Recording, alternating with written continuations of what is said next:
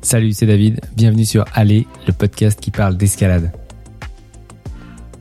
Dans cette émission, on donne la parole aux grimpeuses et aux grimpeurs pour partager leurs histoires et te révéler leurs secrets. J'espère que ces bavardages seront pour toi une source d'inspiration et de motivation. Un grand merci à Béal pour leur soutien.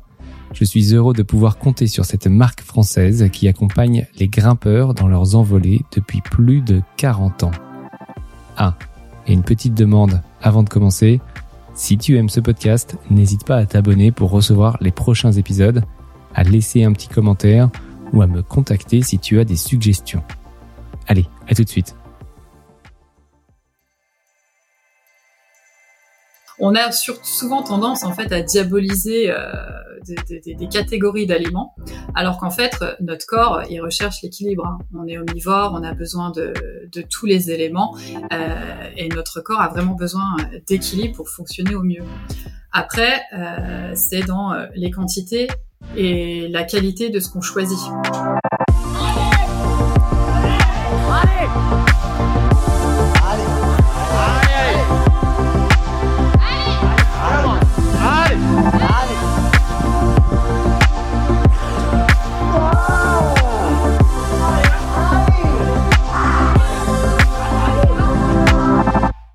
En escalade, les habitudes d'alimentation qui consistent à frôler avec la limite basse sont de plus en plus décriées.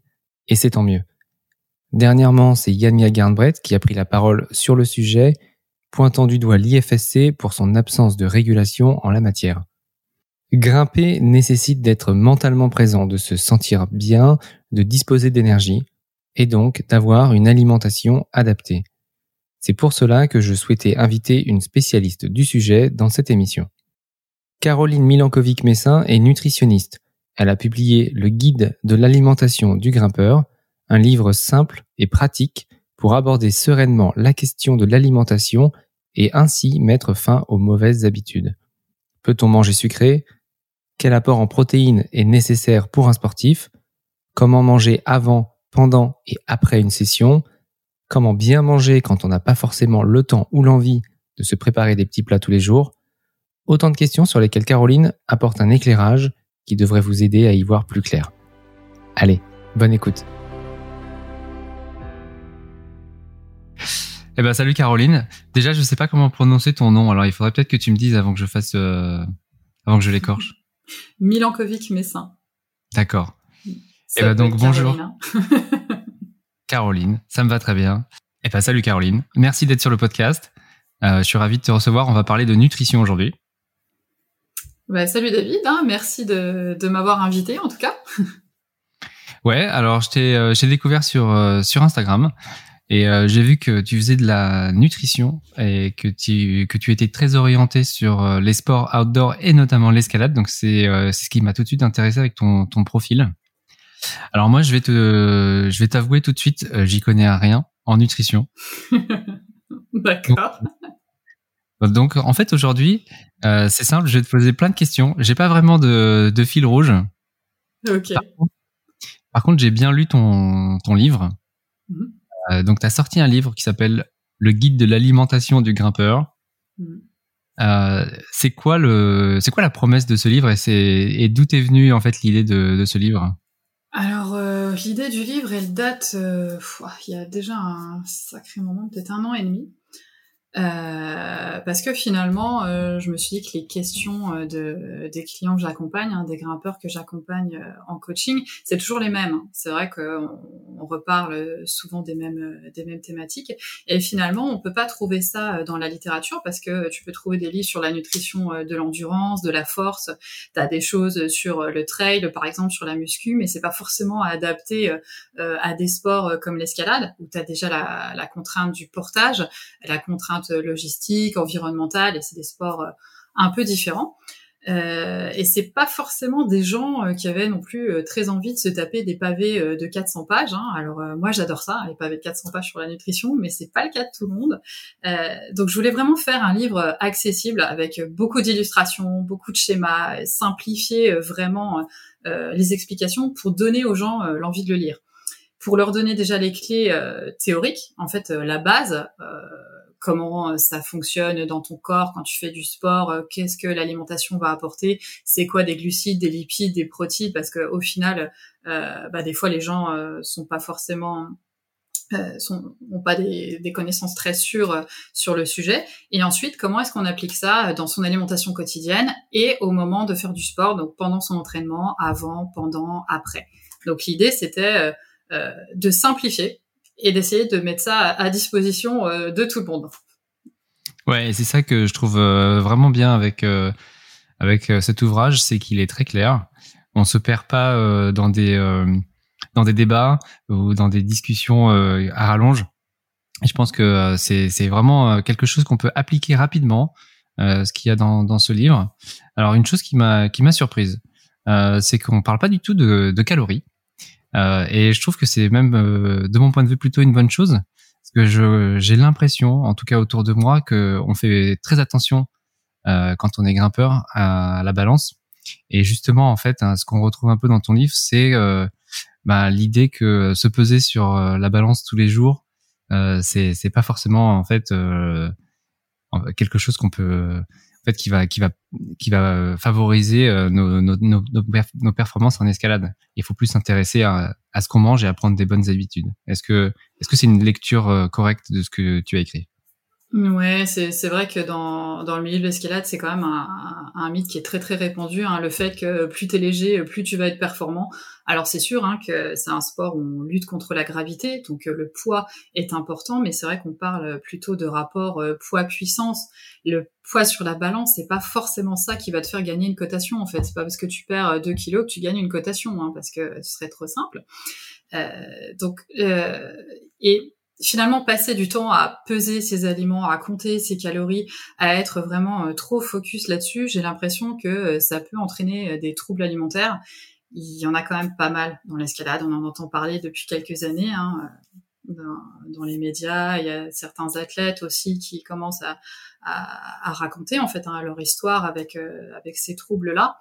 Et finalement, euh, c'est pas simple à appliquer non plus. Donc, ce que je fais en coaching avec mes clients aussi, c'est que bah, on parle pas de chiffres. S'ils en ont besoin pour certains, euh, on peut faire des calculs qui restent des calculs théoriques de toute façon. Donc ce, sera toujours que de la théorie. Mais l'idée, c'est de savoir se débrouiller euh, dans la vie réelle. Quoi. Je mets quoi dans mon assiette? Ça ressemble à quoi euh, une portion de féculents? Ça ressemble à quoi une portion de protéines? J'ai besoin de, de, de, manger plusieurs choses dans la journée. À quel moment? Et je vais pas me focaliser sur un nombre de calories parce que finalement, tu peux avoir un même nombre de calories avec des morceaux de sucre ou de la salade verte. Enfin, ça n'a pas vraiment de sens, quoi. Donc là, euh, l'idée c'est euh, qu'est-ce que je mange, à quel moment, et en pratique, ça ressemble à quoi. Yes. Alors sur la question des troubles alimentaires, troubles alimentaires il y a un, euh, film d'ailleurs que tu évoques dans ton livre qui est disponible sur YouTube qui s'appelle Light et c'est de Caroline Treadway avec des interviews notamment de Kyle Leitner qui est un grimpeur américain de Caroline du Nord qui a un peu fait son son coming out sur le fait qu'il avait euh, connu des troubles alimentaires et c'est allé jusqu'à euh, euh, des problèmes assez graves de, de foie. Il y a aussi et c'est un des rares hommes hein, à aborder ce, ce, sujet, mais il y a aussi d'autres grimpeuses américaines qui, qui en parlent dans le dans ce documentaire. Donc il y a Angie Payne, Emily Harrington. Donc voilà, je vous invite si si le sujet vous intéresse à, à aller voir cette vidéo.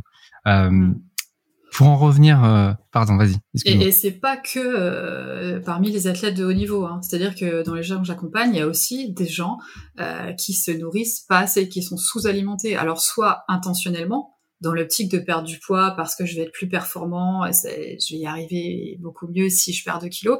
Et il y en a beaucoup qui le font aussi non intentionnellement. C'est-à-dire que dans ce qu'ils vont manger tous les jours, par rapport à leur charge d'entraînement, en fait, ça va pas suffire. Donc pas que chez les athlètes. Quoi. Ouais, d'accord. Euh, et c'est vrai que bah, les athlètes, ils, nous renvoient aussi une image de, bah, de la performance euh, et on a envie de d'émuler un petit peu ce qu'ils ce qu'ils font. Et donc euh, c'est vrai que quand on est surtout euh, bah, jeune et qu'on voit des athlètes qui sont euh, qui sont très très minces, on, a, mm. on se dit que c'est aussi une une un des axes qu'il faut qu'il faut aller chercher pour pour développer sa performance. Mm. Euh, mais pour en revenir, ouais, effectivement, donc à la, à la nutrition, bah, en fait, j'avais une question euh, déjà toute simple à te poser, mais euh, c'est c'est à quoi ça sert de manger? À quoi ça sert de manger? Alors à vivre. donc l'alimentation, elle a plusieurs rôles, hein, mais euh, donc elle a ce rôle de carburant hein, qu'on connaît tous. Hein, euh, le corps, c'est une machine. Il faut lui apporter le bon carburant et dans les bonnes quantités si on veut qu'il puisse faire ce qu'on lui demande. Mais elle a également d'autres rôles, hein. c'est-à-dire que ça va servir à réparer des tissus lésés, donc des muscles, des tendons qu'on aurait pu abîmer pendant une pratique sportive. Donc ça, les les briques en fait, les fondations euh, de cette euh, de ces constructions en fait, ça vient de l'alimentation, ça peut pas venir euh, d'ailleurs. Donc là, on a besoin de se nourrir correctement avec les bons éléments, donc les bonnes briques de construction au bon moment pour pouvoir réparer son corps. L'alimentation nous apporte donc bah, ce qu'on appelle les macronutriments, briques de construction et carburant, mais aussi des micronutriments en fait qui vont être des vitamines, des minéraux, etc qui vont servir en fait pour euh, tous les processus biochimiques dans le corps en fait tout ce que tu fais euh, quand tu digères quand tu utilises de l'énergie euh, quand tu la moindre action qui se passe dans ton corps. Tu as des processus biologiques des réactions chimiques qui se mettent en place. On a besoin de ces vitamines et de ces minéraux. Donc si tu veux que ton corps fonctionne à son meilleur potentiel il faut qu'il ait tous les éléments dont il a besoin. Et l'alimentation, ça va aussi servir à, euh, à ta santé en fait. Une bonne alimentation, ça permet de garantir ta santé à, moyen et à long terme, parce que je pense que, bah, comme tous les grimpeurs, tu as envie de grimper encore euh, longtemps, et du coup, euh, bah, il faut rester en bonne santé pour pouvoir avoir la chance de le faire. Ouais, c'est un peu l'adage je mange, donc je suis. Mm. ce qu'on mange, ben ça contribue à faire de nous la personne qu'on est demain.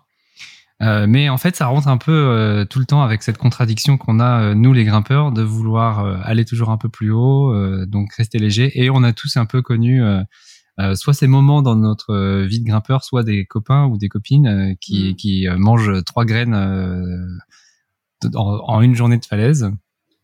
Alors, est-ce qu'il faut avoir un mode ascétique pour pour bien grimper, ou est-ce que au contraire, on se on se fourvoie un petit peu en, en, diminuant nos apports euh, nutritionnels?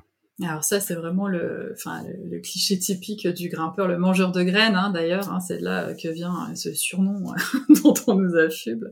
Mais euh, voilà, en général, le grimpeur de falaise, le matin, il va se faire un gros gros petit déj avec euh, des œufs, du pain, du fromage, enfin vraiment le petit déj qui va tenir au ventre. La journée, euh, bah, il va juste manger des graines au pied de la falaise et boire une petite bouteille d'eau. Et je sais pas comment tu fais pour tenir avec juste ça. Et le soir, du coup, bah, quand il rentre à la maison, bah là, on dévore tout ce qu'il y a dans le frigo Hein, le moindre truc euh, euh, que tu peux sortir il passe parce que bah, forcément hein, tu crèves de faim à la fin. Hein. Euh, donc ça c'est pas du tout du tout la bonne solution en fait là c'est la meilleure solution en fait pour te blesser, pour fatiguer, pour voir arriver la fatigue musculaire plus tôt, donc pas pouvoir grimper à ton meilleur niveau tout au long de la journée, parce que ben, quand on va grimper toute la journée en falaise, on espère aussi faire un peu de, la performance. Et c'est sur une journée complète, il faut pouvoir apporter euh, beaucoup de choses. Donc faire attention à ce qu'on va prendre le matin au petit déjeuner, mais aussi tout au long de la journée. Pour une journée complète, il va falloir manger euh, peut-être euh, toutes les heures, toutes les deux heures, pouvoir apporter du carburant. Hein, on en parlait tout à l'heure. Le carburant, ça va être les glucides, donc quelques fruits secs, un fruit, des barres, quelque chose qui va t'apporter du carburant, parce que l'escalade, c'est un sport qui est très très exigeant physiquement et mentalement. Donc si tu rapportes pas du carburant régulièrement, une fois que tu as épuisé tes réserves, bah, c'est la fatigue musculaire qui arrive, tu fais plus rien.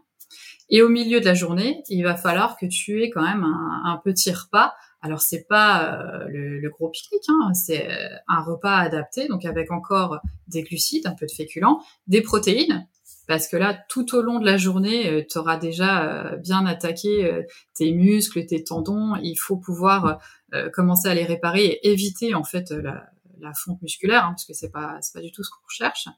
Euh, donc en milieu de, de, journée, un petit repas euh, facile à digérer pour t'aider à tenir toute la journée. Quoi. Et l'hydratation, c'est aussi un point euh, hyper important qui est euh, souvent mis de côté. En fait, on commence à boire euh, quand on a soif ou alors euh, quand on arrive à la salle ou quand on arrive en, falaise, alors qu'en fait, le moment où tu as soif, c'est le signal que t'envoie ton corps pour te dire que tu es déjà déshydraté.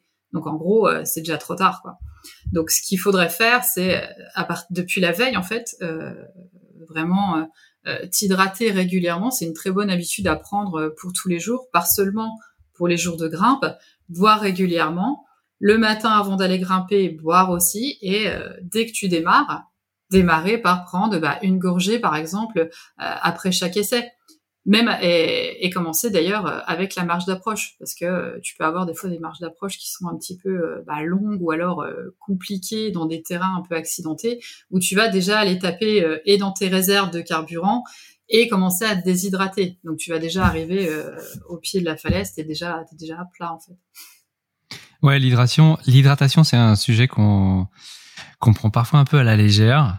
Euh, moi j'ai connu j'ai connu quelqu'un euh, qui buvait un café le matin, euh, un petit peu d'eau à la fin de la marche d'approche, et ensuite c'était euh, la bière le soir. Et euh, tout le, toute la journée chameau. Et je lui disais mais tu bois pas? Et il me disait bah en fait moi j'ai pas spécialement soif. Donc est-ce qu'on est inégaux devant la soif ou est-ce que c'est alors déjà, il y a déjà une question d'habitude. Hein. Il y a des gens euh, comme ça, euh, ils boivent pas de la journée, c'est clair. Hein. Euh, du coup, des fois, ils vont boire en plus grosse quantité le soir parce que là, leur corps va quand même leur rappeler que ça va mal se passer. Hein. Mais il y a des gens qui ne boivent pas de la journée, quoi. C'est donc si t'as pas pris l'habitude déjà, euh, bah tu vas pas y penser. T'es es concentré sur ce que t'es en train de faire, donc et puis t'as peut-être pas non plus emporté ce qu'il fallait. C'est-à-dire que ben ouais, quand tu as une journée en falaise, il euh, bah, faut porter tout ce que tu amènes, euh, ce que tu vas manger, ce que tu vas boire, euh, en plus du matériel. Donc se trimballer des gourdes de 2 litres, c'est vrai que ça prend de, de la place et c'est lourd. Donc ça fait aussi partie du problème. Mais le problème, si tu t'hydrates pas correctement, c'est que déjà, tu vas augmenter ton risque de blessure les tendons, hein, particulièrement euh, chez les grimpeurs. Hein, on est quand même assez sujet euh, aux tendinites. Les tendons, c'est sont des structures qui sont très très peu innervées et qui vont tout de suite souffrir quand on est déshydraté. Donc c'est là que tu peux euh, développer des tendinites. tu vas avoir aussi un, manque de focus, de concentration tu du mal, alors que ben, quand on grimpe, on a besoin aussi hein, du mental hein, et de rester concentré et d'être vigilant euh, et aussi d'avoir euh, de la combativité, hein, sinon on n'arrive pas à grand-chose. Euh, tu vas perdre de la performance. On sait par exemple que 1% de perte hydrique, ça représente 10% de capacité musculaire en moins. Donc tu vas pouvoir contracter 10% moins fort tes muscles pour grimper. Donc c'est quand même quelque chose d'assez important. Et 1% de perte, c'est rien du tout. Hein par rapport à une journée de grimpe en plein soleil, euh, je t'assure que tu perds euh, vraiment euh, beaucoup plus que ça.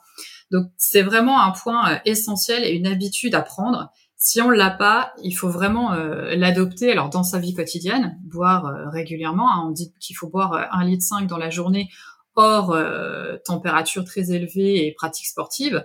Mais si en plus tu pratiques un sport ou tu as un entraînement, bah, il faut aller à beaucoup plus que ça. Et vraiment pas attendre d'avoir soif parce que ben, ton corps te signale que c'est trop tard.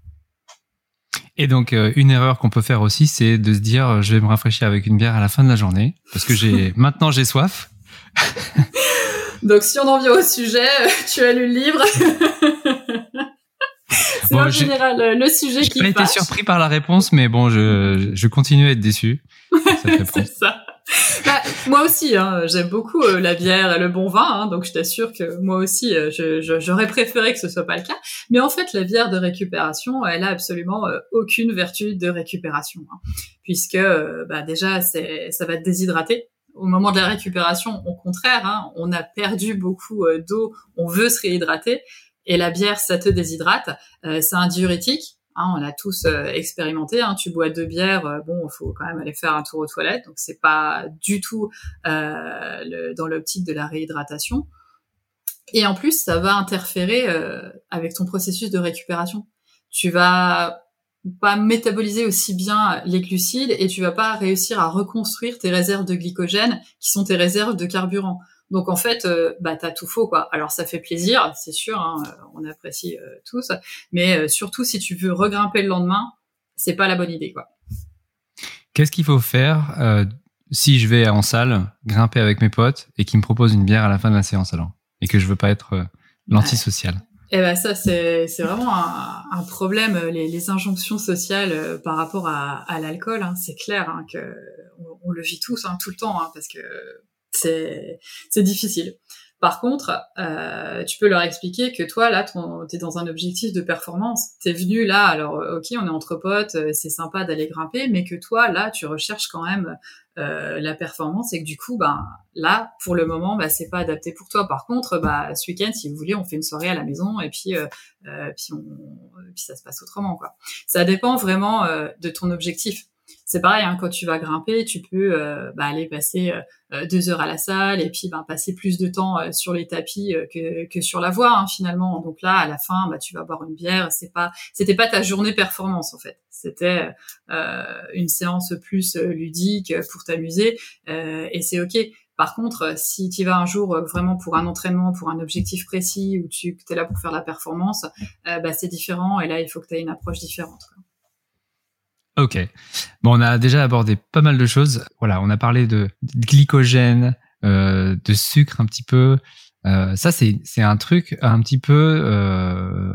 moi, je considère le sucre comme quelque chose qu'il faut absolument éviter. Et en fait, en lisant ton livre, je m'aperçois que c'est c'est c'est euh, c'est pas tout noir ou tout blanc mm. euh, et qu'il faut quand même aussi en tant que sportif euh, avoir des apports en sucre et pas complètement bannir en fait euh, les, les produits sucrés. Alors, dans quel mm. contexte est-ce qu'on peut manger sucré ou non et qu'est-ce que ça nous apporte en, pour pour l'effort? Alors ça, c'est vraiment les, les, tendances en nutrition. Hein. Il y a quelques années, on disait surtout pas de lipides. Les lipides, c'est un danger absolu. Maintenant, en plus, voilà, pas de gras. Et aujourd'hui, on est vraiment sur ah le sucre, on va tous mourir, c'est une catastrophe. On a souvent tendance en fait à diaboliser euh, des, catégories d'aliments, alors qu'en fait notre corps il recherche l'équilibre. Hein. On est omnivore, on a besoin de, tous les éléments euh, et notre corps a vraiment besoin d'équilibre pour fonctionner au mieux. Après, euh, c'est dans les quantités et la qualité de ce qu'on choisit. Donc au niveau des sucres, donc les glucides, euh, principalement euh, les féculents, tu vas avoir euh, plusieurs catégories différentes. On a ce qu'on appelle les sucres rapides, qui vont être tous les sucres raffinés, donc le sucre blanc, les bonbons, le miel, tous ces, ces, sucres qui vont arriver très très vite dans le sang et qui vont très vite faire monter ton taux de, de, ton insuline. En fait, le taux de glucose va monter très très vite. Donc ceux-là, ils sont plus adaptés dans le cas de la pratique sportive en tant que carburant rapide. Tu vois, quand on parlait tout à l'heure d'une journée en falaise où il faut prévoir des collations régulières, bah typiquement là, à ce moment-là, ça va être ton carburant euh, rapide. Euh, en une demi-heure, tu vas pouvoir l'utiliser pour grimper ta prochaine voie. Par contre, un jour de repos, typiquement, c'est du sucre que t'as pas besoin. Pas du tout en fait. Ton corps, il va avoir besoin euh, de glucides sous forme de féculents et plutôt des glucides complets, donc les céréales complètes tu vois, du riz complet, des pâtes complètes, du quinoa, du sarrasin. Et là, ça va être euh, des, des, des, glucides qui vont être euh, bénéfiques, mais pas forcément de sucre rapide à ce moment-là, quoi. Donc pas de cookies le jour de repos. pas, c'est pas pas de cookies, c'est pas le paquet de cookies, tu vois. La quantité est aussi euh, importante, quoi. Ouais. Et ça dépend aussi des cookies. Si tu l'as fait toi-même et que du coup tu as choisi ce qu'il y avait dedans, c'est différent aussi que si tu l'achètes. Donc c'est vrai que il y a plein de paramètres à, à prendre en compte. Ouais, ok. Et ce qui est, ce qui est hyper intéressant, c'est qu'il y a, en fait, on peut, euh, on peut aussi penser en termes avant, pendant et après. Et donc il y a le, il y a le avant qui est important parce que ça nous apporte l'énergie nécessaire pour euh, bah, activer nos muscles. Mais il y a aussi le après où euh, il faut aussi un petit peu euh, rétablir nos, comment dire, rétablir nos, nos réserves, nos réserves de de glucose, c'est ça? Hmm. Alors ouais, c'est vrai que je suis partie tout de suite euh, tout à l'heure. Je me suis lancée. Hein. Bon, le, glycogène, c'est euh, la forme de réserve des glucides. Donc les glucides, c'est le carburant, donc les sucres. Euh, ils sont stockés sous forme de glycogène dans le foie et dans les muscles, qui sont vraiment la réserve. Donc quand tu vas, par exemple, bah, pendant ta marche d'approche, tu vas déjà commencer à taper dans ton glycogène. Les muscles vont l'utiliser en tant que carburant. Au bout d'une heure et demie d'une pratique assez intensive, ces réserves-là, elles sont vides. Il n'y a plus rien. Donc si pendant la pratique, t'apportes pas du carburant en plus, donc des glucides en plus, eh ben, il va y avoir fatigue musculaire. Tu vas plus réussir à contracter, tu vas plus réussir à faire un effort. Donc ces réserves-là, il faut éviter absolument qu'elles soient épuisées. C'est pour ça que tu vas devoir euh, apporter du carburant tout au long de la session. à la fin de l'entraînement, il va falloir les reconstruire ces réserves-là. Alors ça prend, ça prend quand même euh, beaucoup de temps à reconstruire. Donc si tu dois regrimper le lendemain ou avoir une autre activité, ta période de, récupération, elle va être vraiment, euh, c'est vraiment important euh, de l'optimiser. Donc dans les 30 à 60 minutes après ton activité, il va déjà falloir que tu commences à apporter des glucides pour recharger ces réserves qui sont complètement épuisées pour le lendemain. Par contre, si tu regrimpes pas le lendemain, mais que c'est deux jours ou trois jours après, t'as pas forcément besoin que ce soit tout de suite. Ça peut être dans le repas suivant. Donc le repas de récupération, il devra comprendre des glucides, donc des féculents, pour reconstruire tes réserves de glycogène pour pouvoir à nouveau les utiliser lors du prochain entraînement. Ok, hyper important. Donc tu dis que si en fait on, saute cette, euh, cette phase de, récupération, en fait le lendemain euh, on n'est pas aussi apte à suivre une séance d'entraînement. non.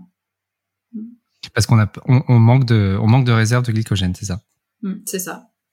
Ok, et eh ben très clair. Euh, y a, je vais, je vais repartir un petit peu dans ma liste de questions euh, pour voir, pour voir un petit peu ce que. Alors justement, on parlait de glucose, on n'a pas parlé de l'indice glycémique, même si tu l'as un, petit peu abordé.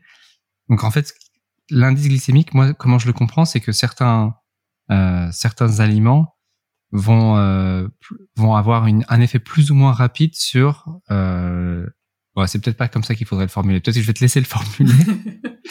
Parce que j'aimerais bien comprendre un peu cette notion oui, c'est ça. Alors c'est pareil, hein, l'indice glycémique, hein, l'IG, hein, c'est des choses qu'on voit partout hein, sur les réseaux, les, dans les médias, et euh, les gens euh, utilisent ça. Euh, enfin, ils savent pas forcément quoi en faire d'ailleurs. l'indice glycémique, c'est un indice qui a été calculé, un indice théorique de vitesse d'élévation du taux de glucose dans le sang. C'est-à-dire que tu vas avoir euh, une valeur euh, de 100 pour le glucose, donc c'est le glucose pur qui va faire élever le taux de glucose dans le sang très très rapidement, donc libérer euh, de l'insuline qui est l'hormone qui va pouvoir utiliser ce glucose. et du coup, on classe les aliments par rapport à cette vitesse d'élévation du taux de glucose dans le sang. Donc tu vas avoir ce qu'on parlait tout à l'heure, les carburants rapides, les sucres rapides, donc le, sucre blanc, hein, glucose, euh, le, le, saccharose, le sucre blanc, en fait, le sucre de table, le miel, les bonbons, la confiture, toutes ces choses-là. Le, le, pain blanc, le pain blanc, les farines blanches. Voilà, la baguette. Donc tout ça, ça va faire euh, augmenter ton taux de sucre euh, très très rapidement. alors que les aliments complets ou les fruits, les, les, légumes, tu vois, par exemple, il y, a du sucre aussi euh, dans, les légumes, hein, ils vont avoir euh, tendance à élever ton taux de glucose beaucoup moins vite. Donc ça, c'est une information qui est hyper importante pour les diabétiques, parce que là, tu cherches vraiment à, contrôler hein, ce, cette vitesse euh, d'assimilation du glucose, parce que c'est pour ta santé. Par contre, dans la vie des sportifs et la vie des gens qui ne sont pas diabétiques, il faut vraiment retenir que sucre rapide, c'est quand tu as besoin d'avoir un effort, tu vas les utiliser tout de suite.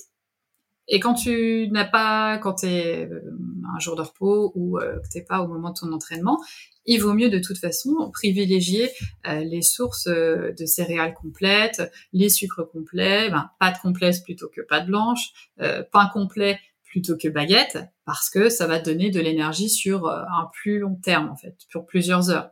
Hein, si le matin tu déjeunes euh, une baguette avec euh, de la confiture, à 10 heures, euh, bon, je pense que tu as à nouveau faim, hein, si, de, de, nouveau faim. Alors que si tu prends plutôt du pain complet, tu peux ajouter du beurre, du jambon, donc avec un petit déjeuner protéiné, gras et avec céréales complètes. Là, tu tiendras jusqu'à midi. Ok, très clair. Ben, justement, tu parles de protéines et j'aimerais mm-hmm. bien comprendre ce que c'est que les protéines. Euh, je vois souvent d'ailleurs des grimpeurs professionnels. Bon, alors là, c'est plutôt de l'autre côté euh, de l'Atlantique euh, qui font la promotion de suppléments euh, protéinés, de milkshakes euh, protéinés, etc.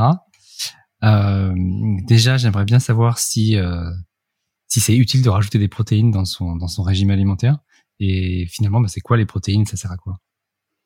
Alors les protéines, ça va être euh, les briques de construction du corps. Euh, ça sert à fabriquer des muscles, ça sert à fabriquer des tendons, ça sert à fabriquer euh, tous nos organes. Ils sont fabriqués à, partir des protéines, mais elles ont aussi beaucoup d'autres rôles. Par exemple, pour fabriquer les enzymes qui vont servir à digérer, donc on a besoin de protéines.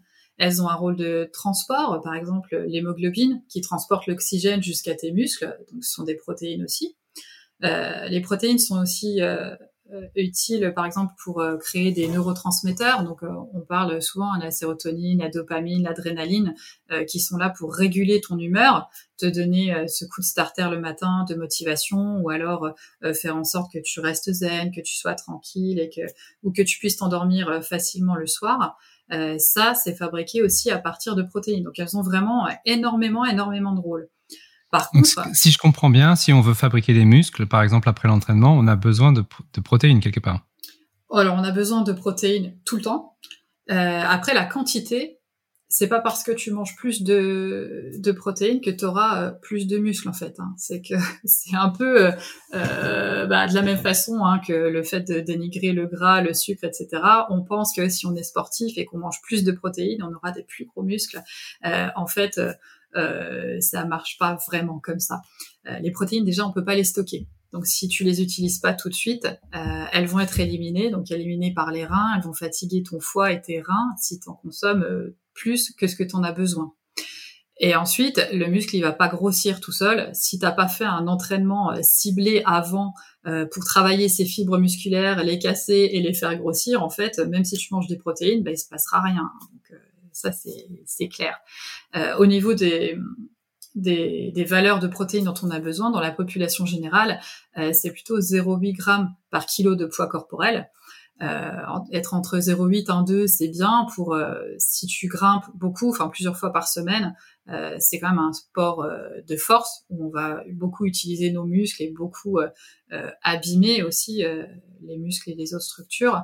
1,6 ça paraît être une bonne entre 1,2 et 1,6 une bonne fourchette pour un grimpeur. Mais ça veut pas dire que tu dois te taper 4 steaks et des milkshakes protéinés en fait après ton entraînement en fait. Hein. Tu peux trouver ça très facilement dans, dans l'alimentation. Après, euh, les protéines en poudre, la whey, etc., ça a une utilité si par exemple tu as du mal à atteindre ton quota de protéines. Par exemple, tu es végétarien, tu as du mal à organiser ton régime alimentaire parce que tu sais pas trop comment faire, ou alors euh, à certains moments, euh, bah, t'es pas chez toi, tu dois partir et tu as plus de mal en fait à cuisiner. Euh, ça peut servir à ce moment-là, mais sur du long terme et tous les jours, ben, je le conseille vraiment pas. Quoi. Ouais, donc euh, des suppléments euh, nutritionnels, ça vient plus complémenter donc un régime d'exclusion. Euh, S'il n'y a pas d'exclusion dans ton régime normal, en fait, t'as pas nécessairement besoin de, compléments. Bah non, si tu as un régime équilibré euh, bah sur, quotidiennement, en fait, tu trouves tout ce que tu as besoin dans l'alimentation. Et en plus, c'est beaucoup plus facilement assimilé par ton corps en fait. Notre corps, euh, il sait euh, digérer euh, bah, du jambon, des lentilles ou alors une orange. Par contre, une gélule de vitamine C ou un shaker de poudre, c'est plus dur pour lui. Il a jamais vu ça. Quoi, hein. On n'est pas fait pour digérer ce genre de choses. maintenant, c'est aussi à prendre au cas par cas. C'est-à-dire que dans tous les cas, un complément, ça doit venir en complément hein, de l'alimentation, hein, comme son nom l'indique. Hein, mais euh, dans certains cas, ça peut être utile. Si tu as des grosses carences, euh, tu peux en avoir besoin. Après, faire ça tout seul, un peu au pif, ou alors euh, en suivant un peu ce qu'a fait un tel ou un tel, c'est pas forcément la bonne solution. Quoi. Ok. En parlant de compléments, ça me fait penser à autre chose. Ça me fait penser au collagène qui est très à la mode euh, chez les grimpeurs ou qu'il a été, je sais pas si ça l'est, euh, si c'est toujours le cas. Moi, on me l'avait conseillé aussi parce que j'avais eu une tendinite et on me disait, bah, prends du collagène, c'est bon pour les tendons. euh, c'est quoi toi ton ta position sur sur le sujet? Alors le collagène, ça peut être utile parce qu'en fait. Euh, on le perd hein, avec le temps, avec l'âge. En fait, on perd en fait le collagène disponible. Et c'est vrai qu'aujourd'hui, on mange plus trop d'aliments qui ont du collagène. Par, exemple, du bouillon d'os, en fait, c'est pas quelque chose qu'on met à son menu euh, tous les jours. Hein, le sobuco, tous ces trucs-là, en fait, euh, où tu peux trouver du collagène naturellement, ça fait plus trop partie de notre alimentation aujourd'hui. Donc c'est vrai que du coup, on a tendance à, avoir une diminution de notre taux de, collagène. Après, pour voir les effets, faut quand même en consommer pendant euh, plusieurs mois. Hein. Alors l'effet va pas être non plus, tu répares pas un tendon avec juste ça. Mais euh, voilà, ça peut aider quand même, euh, sachant que ben, voilà, on pourrait le trouver dans l'alimentation, Si tu as envie de faire ton bouillon d'os, bah, j'ai trouvé des recettes, hein, mais moi je le fais pas non plus. j'ai pas le temps. Donc, mais sinon, ça peut ça peut être une solution. Ouais, et pour avoir essayé, c'était pas bon. Euh, non, c'est pas bon. ça sent pas bon. Il faut se boucher le nez. Euh, donc d'ailleurs, c'est pour ça que j'ai j'ai pas fait plus de deux jours. Ah bah, du coup, ouais, les effets étaient pas là, quoi. c'est pas magique. Je peux pas te dire que j'ai j'ai ressenti des effets euh, sur le sur le sur le collagène en tout cas. Je vais passer complètement à autre chose. Euh, on a parlé de bouillon, donc ça me fait penser au cuit et au cru. Alors, quels sont euh, quels sont les, effets des modes de cuisson sur les aliments et est-ce que toi, tu as, as, un avis sur euh, cuire ou pas cuire les aliments? Alors, euh, alors, un avis déjà en nutrition, c'est pas vraiment euh, des avis, hein, c'est des, des notions qui sont scientifiques. Hein, donc, pour remettre les choses dans le cadre, pourquoi est-ce qu'on dit manger du cru? Parce qu'en fait, la plupart des vitamines sont détruites à la cuisson. Donc, euh, si tu cuis trop tes aliments, tu vas perdre une grosse partie en fait des vitamines euh, qui, qui, étaient dans tes légumes. Mais par contre, tu peux avoir des problèmes digestifs, tu peux avoir du mal à digérer le cru, et dans ce cas, pour toi, il faut quand même mieux euh, manger des légumes cuits parce que sinon tu vas dégrader encore plus ta membrane intestinale et tu auras des inconforts.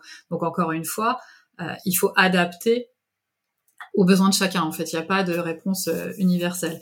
Après, dans l'idéal, il vaut mieux euh, cuire de façon plutôt douce, donc soit à la vapeur ou à l'étouffer tes légumes, et toujours avoir une part de cru en fait dans, tes menus pour avoir euh, le plus de vitamines possible. Sachant que ça marche aussi très bien avec les légumes surgelés. Hein. Mais si par exemple tu as laissé traîner ton brocoli depuis deux semaines dans le bac du frigo, il aura plus de vitamines non plus. Donc finalement que ce soit cru ou cuit, ça change rien. Hein. Ah tiens, ça c'est une... Euh, ça je, je le savais pas, tiens. Je laisse mes brocolis trop longtemps dans le frigo alors. bah, après, pour les légumes, euh, il y a quand même le choix en fait euh, de, de ce que tu achètes déjà, de quelle filière en fait ils vont être utilisés, est-ce que c'est local, est-ce que ça vient de loin, dans quel type de sol les légumes ont poussé? Donc ça, ça va beaucoup influer sur la qualité nutritionnelle et la quantité hein, de minéraux et de vitamines que tu vas retrouver dans tes fruits et légumes. Euh, le temps de stockage qui va être important aussi, et ensuite le temps de stockage donc dans un dans un dépôt, dans un marché, et aussi dans ton frigo. Donc euh, il n'y a pas que la cuisson à, prendre en compte. Et ouais, donc il faut aussi prendre en compte bien sûr la qualité des aliments. Euh, ça me ça me fait penser donc à une question qui est en fait, ben il y a tellement de choses en fait. On a l'impression qu'il y a beaucoup de choses à savoir sur la nutrition. Hein, il y a quelle quantité, quel type d'aliments, euh, du sucre, pas du sucre, du gras, pas du gras, salé, etc. Est-ce que en fait, en termes euh, très simples, on pourrait avoir des, des, grands principes pour la nutrition concernant les grands-peurs Je sais pas, en un, deux grands principes. S'il fallait suivre ces principes, ça serait quoi? Alors, euh, si on veut avoir quelques grands principes, hein, alors bien entendu qui sont à adapter selon ses propres sensibilités, intolérances, objectifs, etc. Euh, on va parler déjà des, aliments transformés. Euh, limiter en fait euh, les aliments transformés qui en général ont une valeur nutritionnelle moindre. On, retrouve souvent plus de sel, plus de sucre parce que ça donne aussi bon goût, hein. plus gras aussi. Et au niveau des minéraux, des vitamines, en fait, de tout ce que tu vas pouvoir trouver comme micronutriments à l'intérieur, ils seront en général plus pauvres. Il a été aussi prouvé en fait que si tu consommes trop de ces aliments, il y a des études scientifiques qui montrent que ça mène à plus euh, de problèmes cardiovasculaires, des maladies métaboliques, etc. Alors ça ne veut pas dire supprimer euh, totalement, parce que bah, finalement dans la vie qu'on a euh, aujourd'hui, c'est parfois compliqué et c'est déjà ça peut être super pratique en fait de les utiliser, mais c'est que ce soit pas la base de ton alimentation en fait. Revenir à quelque chose de plus simple. Donc ça, ça pourrait être le premier principe. On a parlé tout à l'heure des, des, des, sucres, des glucides euh, complets et, euh, et rapides. Enfin, euh, le fait d'introduire des céréales complètes dans l'alimentation, je pense que c'est aussi quelque chose de, de, très très positif. Alors parce qu'ils sont plus riches en micronutriments, hein, donc en, minéraux et, en vitamines, parce qu'ils vont t'amener de la satiété euh, plus longtemps. Tu n'auras pas faim tout de suite. Ça te permettra aussi d'en manger moins finalement. Si euh, tu, recherches aussi à maintenir ton poids, ça aide aussi d'utiliser ce, type de, de féculents. Des légumineuses, ça t'apporte aussi euh, des protéines. Un mélange de légumineuses avec des céréales, tu as des protéines euh, végétales. Du coup, tu n'as pas forcément besoin non plus de manger des produits animaux en fait à chaque repas. Hein. Et tu peux même être sportif et végétarien sans aucun problème. Donc là, euh, plutôt passer sur des, des, glucides et des sucres complets. De la même façon pour le sucre, euh, le sucre blanc, euh, ça apporte pas grand chose en termes de micronutriments, plutôt utiliser des sucres complets, du, du, tu retrouves pas mal de choses, hein, sucre de fleur de coco, il y a plein de choses aujourd'hui que tu peux trouver dans les rayons. Donc ça, ça pourrait être un deuxième principe. le troisième, ça pourrait être d'augmenter la part de fruits et légumes. Souvent, dans l'alimentation, si on a des carences, ça vient de là. C'est vrai que euh, tout de suite, tu m'as parlé euh, des glucides, des protéines, parce que c'est vraiment le truc qui est euh, dans la tête des gens. Hein. On pense à ça tout de suite, alors qu'en fait, bien souvent, le problème vient d'une consommation trop faible de fruits et légumes. ce qui fait qu'on va manquer de vitamines, manquer de minéraux, manquer de fibres, et ça, ça doit vraiment être un, un focus important dans notre alimentation tous les jours. On a parlé un peu de la qualité euh, de ces fruits et légumes, mais il y a aussi euh, la, quantité. La, la moitié de ton assiette, en gros, euh, ça devrait être des légumes. Je sais pas si c'est le cas quand tu te prépares à, manger. Ah, c'est, on essaye. Et en fait, euh, bah nous, on, est, on a des enfants, donc on essaye aussi euh, de leur faire manger le plus de légumes possible. Mais euh, mais c'est vrai que il y a aussi cette contrainte du temps quand on est euh, euh, quand on est pressé par le travail, quand on est quand on est entre une séance, enfin quand on est entre le travail, les enfants et puis sa séance euh, d'escalade, parfois bah, il faut faire vite. Et je pense que tu en rencontres souvent des gens qui sont dans ce cas-là, qui ont des contraintes professionnelles ou familiales et qui peuvent pas forcément ou qui pensent ne pas pouvoir forcément manger aussi bien qu'ils le devraient. Comment bah, est-ce que toi tu ben, c'est même la majorité en fait euh, des gens. Hein. La majorité des grimpeurs et des eaux sportifs que j'accompagne, euh, c'est pas des athlètes professionnels, donc ils ont déjà une activité professionnelle à côté. Euh, qui est pas lié à l'escalade, qui est souvent sédentaire. Tu as des contraintes euh, familiales, tu as, ton conjoint, tu peux avoir des enfants. Donc forcément, euh, si tu commences à leur proposer des trucs verts dans l'assiette le soir, tu sais que tu vas passer une mauvaise soirée. Quoi, hein. donc c'est sûr que c'est compliqué. tu peux, tu vas rentrer tard du boulot, tu manges pas forcément toujours chez toi, donc tu maîtrises pas toujours ce que tu manges. Hein. Ça peut être à la cantine, les enfants aussi à la cantine, hein.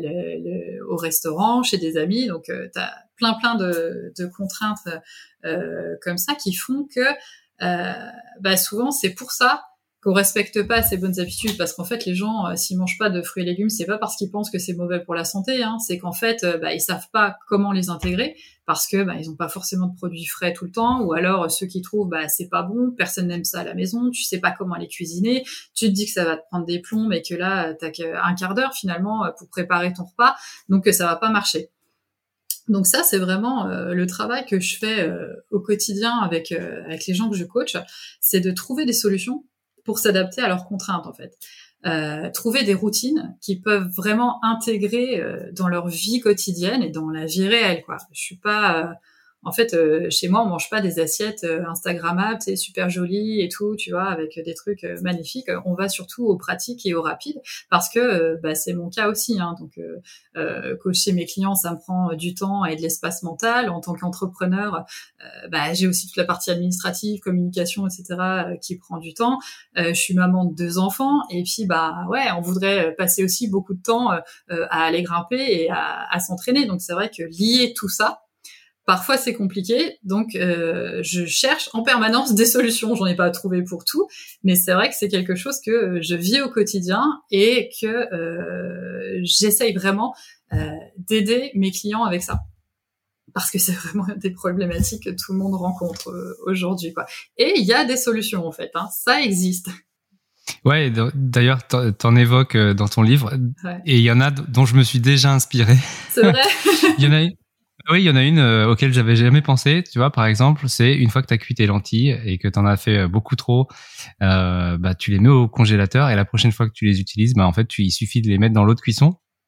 Et comme ça, ça te fait ton, ton complément de, de protéines avec ton riz, par exemple. et t'as pas à cuire. Euh, mm pas à recuire des choses. Et surtout que euh, ça, prend, ça prend du temps, quoi. La cuisson des lentilles, c'est super long. Donc ça, tu fais ça quand tu as du temps. Donc là, une fois que c'est au congèle, tu peux réutiliser. Euh, c'est vraiment ce, ce genre d'astuce. Euh, il faut vraiment s'appuyer dessus et, et ça prend pas plus de temps que de commander une pizza, quoi, hein, du coup. Hein.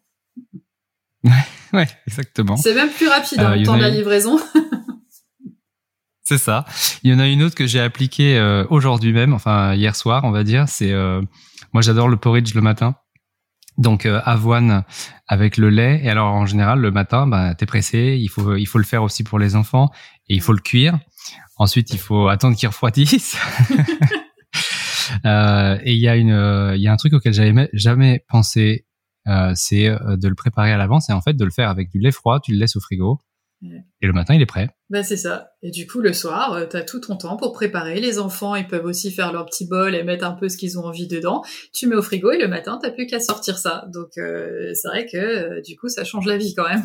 C'est, c'est vraiment des astuces pratiques, des solutions qui te permettent de gagner du temps en mangeant correctement. Et je te le confirme parce que ce matin, j'avais l'impression d'avoir 10 minutes de plus au petit déjeuner et on n'était pas en stress. Euh, et alors, il y en a un autre qui pourra peut-être euh, sembler évident pour euh, tous ceux qui ont été parents, euh, c'est le batch cooking. Mm. Alors, si vous connaissez pas le batch cooking, c'est peut-être que vous n'avez pas encore eu d'enfant. peut-être que c'est toi qui vas l'expliquer, mais en, fait, le batch cooking, bah, c'est de, de faire des plats à l'avance. Et d'ailleurs, c'est aussi ce que fait Seb Boin. c'est ce qu'il recommande de faire, puisque c'est lui qui a fait l'introduction de ton livre. Et donc Seb, euh, il explique qu'il fait ses plats à l'avance, comme ça quand il rentre de l'entraînement et qu'il n'a pas forcément envie de passer une heure euh, à cuisiner alors qu'il est déjà 22 heures. Et donc tous ses plats, il les a préparés à l'avance. Bah, c'est la meilleure solution à planifier et programmer pour quand tu n'auras pas le temps. Euh, c'est ce qui te permet de gagner du temps et de gagner aussi en sérénité mentale. Quoi. Tu te dis que quand tu rentres, t'es pas obligé d'ouvrir le frigo. Qu'est-ce que je vais faire à manger Tout le monde a faim. Toi, tu crèves de faim si tu sors de l'entraînement. Si c'est prêt, tu as déjà cette charge mentale en moins. Après, le batch cooking, c'est aussi euh, de préparer alors soit les plats en entier, hein, euh, soit euh, de cuire déjà tes céréales, de cuire ce qui prend du temps à cuire et de faire ensuite des assemblages la semaine. Donc ça, tu peux soit en programmant l'intégralité des, des, repas de la semaine, soit par partie. Euh, je sais que moi, par exemple, euh, j'arrive pas à le faire pour toute la semaine parce que j'ai pas envie de passer euh, deux heures le dimanche à que à faire ça. Donc, je prépare une partie des choses. Tu peux cuire les céréales, tu peux cuire les légumes au four qui vont prendre beaucoup de temps, par exemple, euh, préparer euh, une partie des choses, et après la semaine, il te restera plus qu'à assembler. Et voilà, donc ça c'est euh, ça permet de gagner énormément de temps et ça permet de se dire aussi quand on rentre euh, d'une séance et qu'il est tard, bah de pas se précipiter sur euh, le paquet de cookies ou ou la pizza surgelée, mais de, de manger quelque chose qu'on a déjà préparé. Mm. donc ça, je trouve que c'est ça fait partie des astuces très pratiques que je vais appliquer. Et que dire d'autre? Alors il y a plein d'autres choses en fait. notamment, il y a la question des, des super aliments. Euh, que tu abordes dans ton livre. Alors, super aliment, j'en ai déjà entendu parler, mais alors là, ce qui est plus intéressant, c'est que tu proposes des exemples de super aliments dans le cadre du sport, dans la pratique euh, du sport. Euh, lesquels est-ce que tu présentes dans le livre et que tu recommandes d'intégrer dans notre alimentation euh, quotidienne? Alors, euh, bah, les, les, super aliments, déjà, c'est euh, vraiment des, aliments qui ont des propriétés euh, nutritionnelles intéressantes parce qu'ils ont une richesse en certains vitamines, minéraux ou autres nutriments. ça remplace pas une alimentation équilibrée. Il hein. faut mieux avoir une super alimentation que d'essayer de mettre des super aliments sur quelque chose qui n'est pas équilibré. Mais ça va venir apporter quelque chose en plus.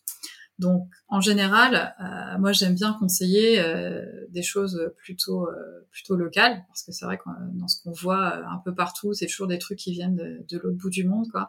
alors, c'est souvent joli, hein, très graphique, mais voilà, aussi. Mais qui ont perdu, tu, c'est ce que tu disais, qui ont perdu potentiellement leur qualité nutritionnelle bah, qui ont, à cause de la. Qui ont perdu et aussi, euh, bah, d'un point de vue environnemental, euh, c'est pas forcément euh, terrible, terrible, hein, de manger que des choses qui viennent de l'autre bout du monde. Donc, par exemple, bah, les noix. Les noix, la noix de Grenoble, hein, la noix qu'on peut trouver dans les vergers autour de chez nous, c'est un super aliment. En fait, c'est quelque chose de, de, très intéressant pour les grimpeurs. L'ortie, j'en parle souvent aussi. Euh, alors ça c'est un peu plus euh, surprenant, mais en fait euh, l'ortie, tu peux soit aller l'accueillir au printemps, hein, des herbes fraîches avec des gants, y a, ça craint rien. si tu la fais sécher, après il n'y a pas vraiment de goût. Donc c'est vrai que c'est assez facile d'en ajouter dans pas mal de plats, donc soit dans une dans une poêlée de courgettes, dans une purée, dans une soupe, et tu as vraiment beaucoup de nutriments super intéressants dans dans l'ortie.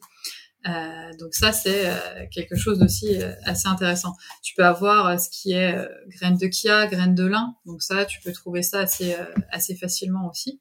Ça va être très très riche en oméga 3. Alors en oméga 3 végétaux, hein, mais qui vont beaucoup aider à la récupération.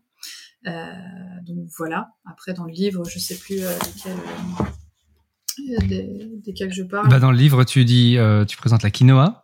Euh, la quinoa qui, qui peut remplacer les pâtes, par exemple.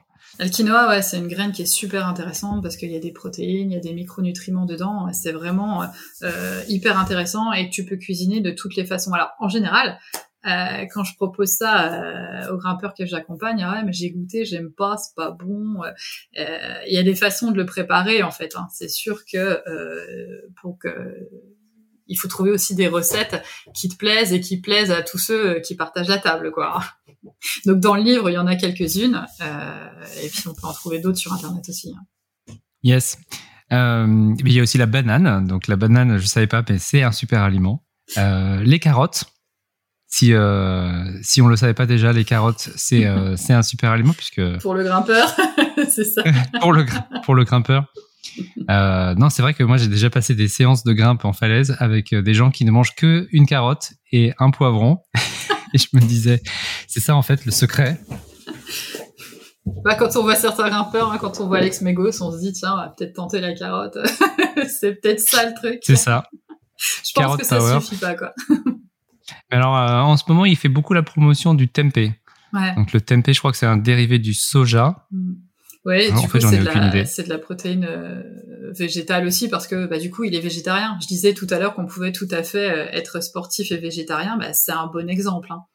Et lui, en termes de protéines, euh, je crois qu'il doit tourner entre 1,2 et 1,6 grammes de protéines par kilo de poids corporel. Hein. Et bah, il manque pas de muscle hein, quand même. Donc, je pense qu'on peut se dire qu'on n'a pas forcément besoin de shakers et d'énormes steaks à chaque repas. Quoi. Ça fonctionne aussi autrement.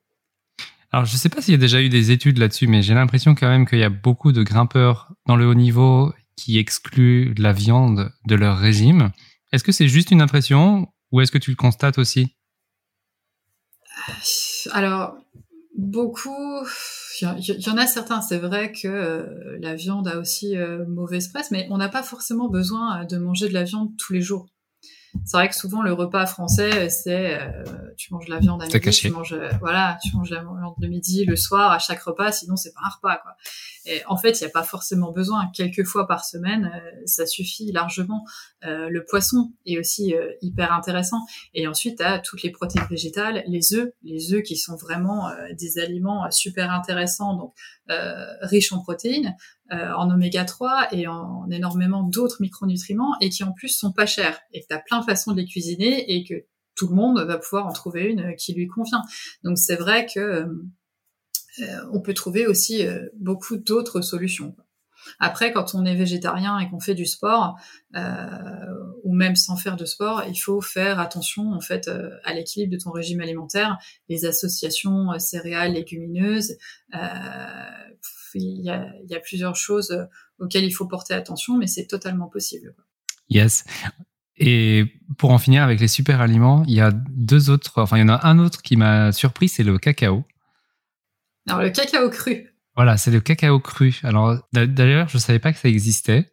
Alors, c'est Mais ça se trouve sous quelle forme? Le chocolat euh, qu'on met dans le lait des enfants, hein, c'est le cacao cru. C'est du, du, cacao qui a jamais été cuit à haute température. Du coup, en fait, il a perdu euh, aucune de ses propriétés nutritionnelles. C'est vraiment euh, une bombe en micronutriments hyper intéressante. Mais le cacao cru, t'as pas de sucre, t'as pas de gras ajouté, donc finalement, il te reste que le meilleur du cacao, le meilleur du chocolat, quoi. Euh, donc tu peux soit le trouver euh, en poudre, parce que c'est plus facile à utiliser. Tu peux par exemple euh, saupoudrer sur des fruits. Vu que c'est pas du tout sucré, manger comme ça c'est quand même un peu hardcore hein, t'es pas très habitué. Donc saupoudrer sur des fruits, sur du muesli, dans des smoothies, sur un fromage blanc, dans un yaourt, enfin quelque chose. déjà avec un peu de sucre. tu peux aussi trouver sous forme de tablettes et de truffes en fait en chocolat en fait confectionné quoi. Ok, bah très bien, voilà. Donc euh, on peut quand même manger du chocolat. On peut quand même manger du chocolat. C'est. Après, il n'y a, y a rien qu'on doit complètement éliminer en fait hein, de son alimentation. Mais en fait, c'est ça aussi que je trouve qui est intéressant euh, dans les conseils que tu proposes dans ton livre. C'est en fait que tu tu dis pas qu'il faut éliminer des aliments, mais il, faut, euh, en fait il faut savoir ajuster son son régime euh, à aux contraintes de la pratique sportive, pratique sportive. Et par exemple, on peut très bien manger de la, de la viande rouge, mais si on mange de la viande rouge avant de faire un effort, c'est sûr que ça va être un problème parce que euh, on demande à notre système euh, digestif de travailler alors qu'on a besoin de faire travailler nos muscles. Voilà, c'est ça quoi. C'est que euh, dans notre alimentation, il n'y a aucun produit finalement qui est totalement à éliminer. Il faut vraiment avoir une, une, alimentation équilibrée la plupart du temps. Tu vois, genre 80% du temps être sur une alimentation équilibrée, mais 20% du reste, ça peut être quelque chose d'aussi de, de, plus trash, de trucs qui te font plaisir ou parce que t'as pas le temps euh, il faut pas tomber vraiment dans cette obsession euh, de, la perfection parce que euh, bah, déjà ça tient pas dans le temps. C'est des bonnes résolutions que tu vas vraiment pas tenir longtemps, ou alors si ça dure, ça peut entraîner euh, des troubles du comportement alimentaire et là on arrive dans dans d'autres problématiques. Hein. Mais voilà, ce qui est important, c'est de savoir doser chaque type d'aliment en fait euh, en quelle quantité euh, il est intéressant de le manger, en quelle quantité, à quel moment en fait euh, il est potentiellement plus intéressant de le manger. Et ça, c'est le travail en fait que je fais euh, en coaching, en fait, d'essayer de, d'expliquer aux gens en fait, euh, bah voilà, comment s'organiser un peu là-dedans, comment euh, savoir à quel moment je mange quoi, sans se prendre la tête non plus euh, trop longtemps, ni à peser, ni à se rappeler ces catégories d'aliments, c'est quoi l'indice glycémique de ce truc-là. C'est vraiment de, de, trouver des solutions simples et pratiques pour pouvoir mieux manger au quotidien sans se prendre la tête et en se faisant plaisir. Ok, super. J'ai deux dernières questions pour toi. Puis après, je te laisserai filer, parce que tu as un rendez-vous bientôt. Euh, la première, c'est par rapport aux jeunes. Euh, c'est quelque chose qu'on a vu euh, chez certains grimpeurs qui, qui disaient euh, bah, jeûner une journée, parfois plus, euh, avant de faire des, des projets. Euh, alors, j'aimerais bien avoir ton, bah, ton point de vue sur cette pratique. Est-ce que c'est quelque chose qu'on peut intégrer euh, dans, dans sa vie, le jeûne, à quoi ça sert ou, euh, ou est-ce qu'il faut s'en méfier Voilà. Bah, le jeûne, dans, une, dans le cadre d'une pratique sportive intensive, c'est jamais une bonne solution en fait, hein, parce que tu vas vraiment priver ton organisme euh, de, de, ce dont il a besoin. Et si c'est juste avant un projet, bah, c'est au moment où il en a le plus besoin. Donc c'est pas forcément la bonne solution. Le, jeûne, ça va être plutôt euh, euh, pour nettoyer ton organisme, pour essayer de le mettre au repos, euh, par exemple après avoir été malade ou après avoir fait une période un peu un peu festive. Ça va servir à ça, mais pas du tout à te mettre dans des bonnes conditions en fait pour euh, attaquer un gros projet ou un entraînement euh, sportif euh, important. Alors on est tous différents aussi, hein. on réagit aussi tous différemment par rapport à ça, mais en général, exclure des catégories d'aliments ou éliminer des repas ou éliminer toute alimentation, quand on est sportif, c'est rarement une bonne solution s'il n'y a pas d'indication médicale. Donc plutôt euh, un jeûne, parce que j'ai dit jeûne avant, je crois. un jeûne, c'est plutôt à, se garder pour des euh, pour des périodes euh, où on est au repos, euh, sans, sans vraiment d'activité sportive. Ouais, et c'est pas adapté à tout le monde non plus. Hein. Parce que ouais, c'est pas c'est pas la solution euh, pour tout le monde c'est vraiment apprendre au cas par cas. C'est pareil ça fait partie euh, des, des trucs un peu euh, tendance hein, au niveau de la nutrition tu as souvent hein, des nouveaux régimes des nouvelles tendances en fait qui apparaissent. En fait le corps il a pas besoin de nouveautés hein, il a besoin d'équilibre toute l'année. Et, et c'est tout. Parce que le jeûne ça peut être dangereux pour certaines personnes quoi. Ok très bien et alors voilà, donc j'avais une dernière question, une, une question qui m'intéresse parce que moi j'ai été dans ce cas euh, euh, il y a deux ans environ. C'était, euh, j'ai dû arrêter totalement la, ma pratique euh, pendant plusieurs mois. Hmm. Euh, et, et ben je me demandais en fait, de ton point de vue nutritionniste, qu'est-ce qu'il faut faire quand on est amené à, à, arrêter de grimper, par exemple à cause d'une blessure, à cause d'un voyage ou, ou d'autres choses. Et donc quand on réduit son activité sportive, est-ce qu'il faut changer son régime nutritionnel pardon, son, oui, son régime, euh, en, en, avec l'optique de, bah, de garder un petit peu de masse musculaire euh, et puis de pouvoir reprendre dans de bonnes conditions quand on pourra reprendre. Alors forcément, ça va dépendre euh, du type de blessure et de la durée de l'arrêt. Hein. Euh, donc ça, c'est ça, dépend de, chaque personne. Euh, la première question à se poser, c'est pourquoi tu t'es blessé en fait? Est-ce que quelque part ton statut nutritionnel avant la blessure était correct ou pas? Parce que si déjà avant tu mangeais pas assez, ce qui a pu peut-être entraîner une blessure, peut-être qu'il est temps euh, de rectifier le tir en fait et de corriger éventuellement euh, euh, les erreurs dans ton alimentation. donc ça c'est un, point important. Après forcément tu auras moins de besoins énergétiques. donc bah, toutes les collations que tu prenais avant le sport ou pendant, bah, tout ça de toute façon elles vont être supprimées automatiquement. Par contre, euh, c'est pas forcément le moment euh, de faire un régime drastique parce que ton corps, il a quand même besoin d'énergie pour euh, mener à bien les réparations. Hein. Il est en train quand même de faire bah, réparer un corps humain, c'est quand même quelque chose de, compliqué, hein, même si c'est invisible à l'œil nu en fait. C'est pour ça aussi qu'on est souvent très fatigué après une, blessure. On ne sait pas pourquoi, parce que bah, finalement on bouge pas de son canapé, mais en fait ça demande énormément d'énergie à notre corps. Au niveau euh, de la perte musculaire dont tu parlais, donc euh, euh, bah, c'est de conserver des apports en protéines soit égaux, soit supérieurs en fait à ce qu'on avait avant, selon aussi le type de blessure. Parce qu'on en a parlé tout à l'heure, hein, les protéines c'est aussi des briques de construction. Donc c'est important en fait d'en fournir à, notre corps pour qu'il puisse réparer. Boire beaucoup, boire beaucoup pour éliminer vraiment euh, tous les déchets et euh, optimiser la, synthèse musculaire, c'est aussi un point euh, hyper important. Donc même si du coup tu t'entraînes pas, bah, en fait c'est la bonne habitude à prendre pour tout le temps. et après, tu peux aussi porter un peu plus attention à certains nutriments dans ton alimentation, par exemple bah, la vitamine C. On parlait du collagène tout à l'heure. La vitamine C, elle va aider aussi à fabriquer du collagène pour réparer les tissus. Donc ça, tu vas trouver ça dans les agrumes, dans les poivrons, dans le brocoli par exemple. Euh, la vitamine D, donc la vitamine D, c'est celle euh, que qu'on a en fait avec euh, le, soleil. Hein. Donc on peut en trouver aussi dans, dans certains poissons gras. surtout si c'est une, une fracture, tu vois, si une fracture de fatigue ou une fracture, c'est intéressant de vérifier son statut en vitamine D.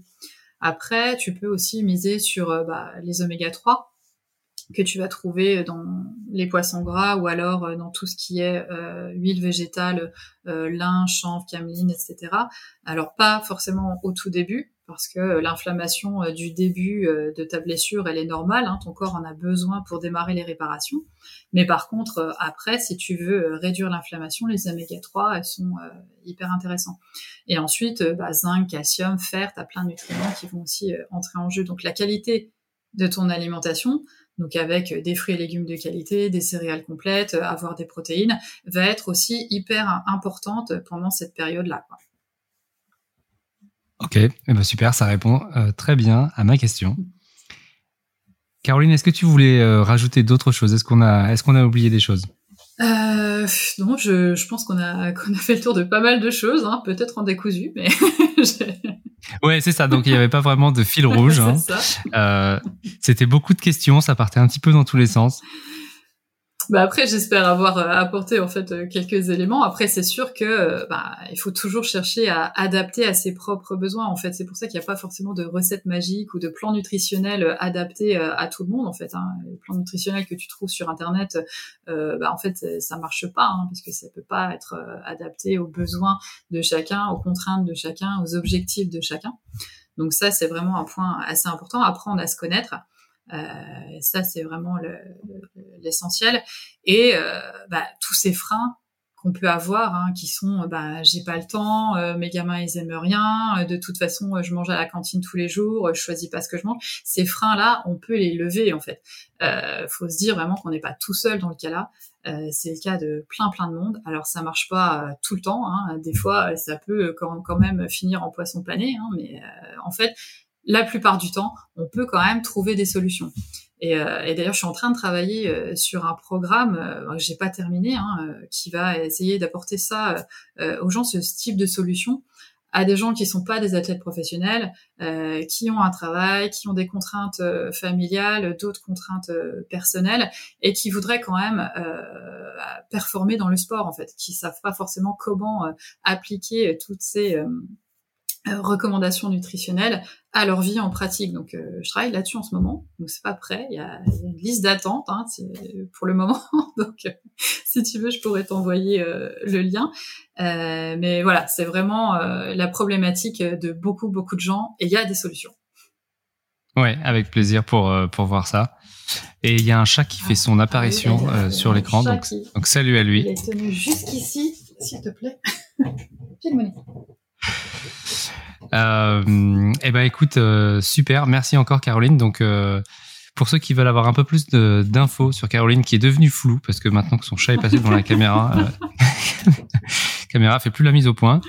Donc pour avoir plus d'infos, comment est-ce qu'on fait pour te suivre? Alors, bah, sur les réseaux sociaux, hein, j'ai un compte Facebook et un compte Instagram. J'essaye de publier régulièrement, mais euh, voilà, j'essaye. et euh, donc j'ai un site internet aussi euh, que, où je publie pas beaucoup d'infos, mais où vous pouvez retrouver des infos notamment sur le coaching et sur le programme à venir et sur le livre aussi. Ok, bah tout ça je le mettrai en description. Et puis, bah pour terminer, bah en tout cas, ce que je, ce que je retiens, c'est qu'il faut, il faut pas se priver, il faut pas se priver de manger. Il faut être, il faut être vraiment raisonnable. L'important, c'est d'être bien dans sa peau. Euh, c'est mm. pas d'être le plus léger possible. Non. Puis c'est de, prendre du plaisir en grimpant. Quoi. C'est vraiment, euh, on fait ça pour ça à la base. Hein. Exactement. Et voilà, sur ces bonnes paroles, bah, je te dis euh, très bonne journée. Bah, merci beaucoup. merci à toi. Et merci à toi. Merci d'avoir écouté cet épisode jusqu'au bout. J'espère que tu as appris plein de choses. Avant de se quitter, je voulais juste te dire un truc. Ce podcast, je le fais pour le plaisir de partager des histoires avec toutes les grimpeuses et tous les grimpeurs qui sont obsédés de cailloux. Si tu as aimé, pense à partager avec tes potes, à t'abonner et à mettre 5 étoiles sur Spotify ou une appréciation sur Apple Podcast. Ça m'aide à faire connaître l'émission et à aller dénicher de nouveaux invités. Pour me contacter, c'est simple, soit sur Instagram, allez podcast, ou par mail, allez gmail.com. Allez, bonne grimpe et à bientôt.